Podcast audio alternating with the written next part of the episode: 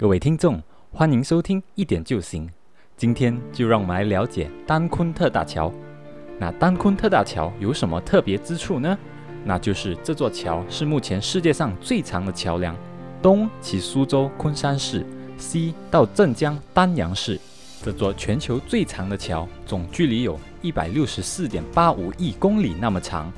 那简单来说，如果要开车通过，至少需要两个小时的时间。另外，这座桥是由四千五百多个九百吨重的箱梁构建而成的。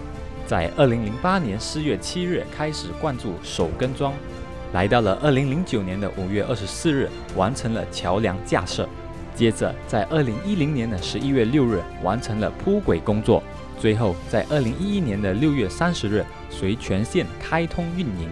据判断，丹昆特大桥的建设估计雇佣了大约一万人。工程维持长达四年的时间，并耗费了大约八十五亿美元，相等于五百四十亿元人民币。截至二零二零年的十一月，丹昆特大桥仍然保持着世界最长桥梁的吉尼斯世界纪录。据说，丹昆特大桥建在具有战略性的位置。那这么说的原因，是因为丹昆特大桥是位于京沪高速铁路的南京南站至上海虹桥站的之间。那这座桥起自丹阳。途经常州、无锡、苏州，中到昆山。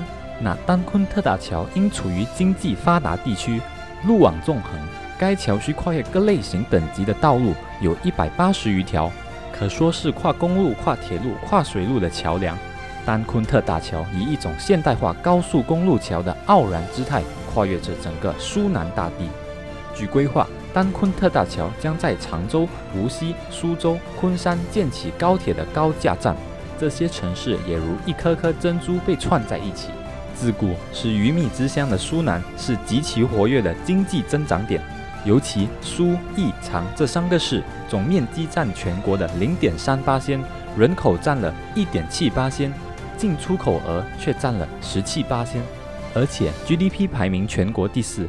对于积极谋求合作共赢大太湖时代的苏南来说，丹昆特大桥将会打开一条新的通道，不仅加速区域内资源整合，还可凭着交通优势，促进苏义长这三个市这长三角的经济共振。今天的一点就行，就分享到这里，我们下期再见。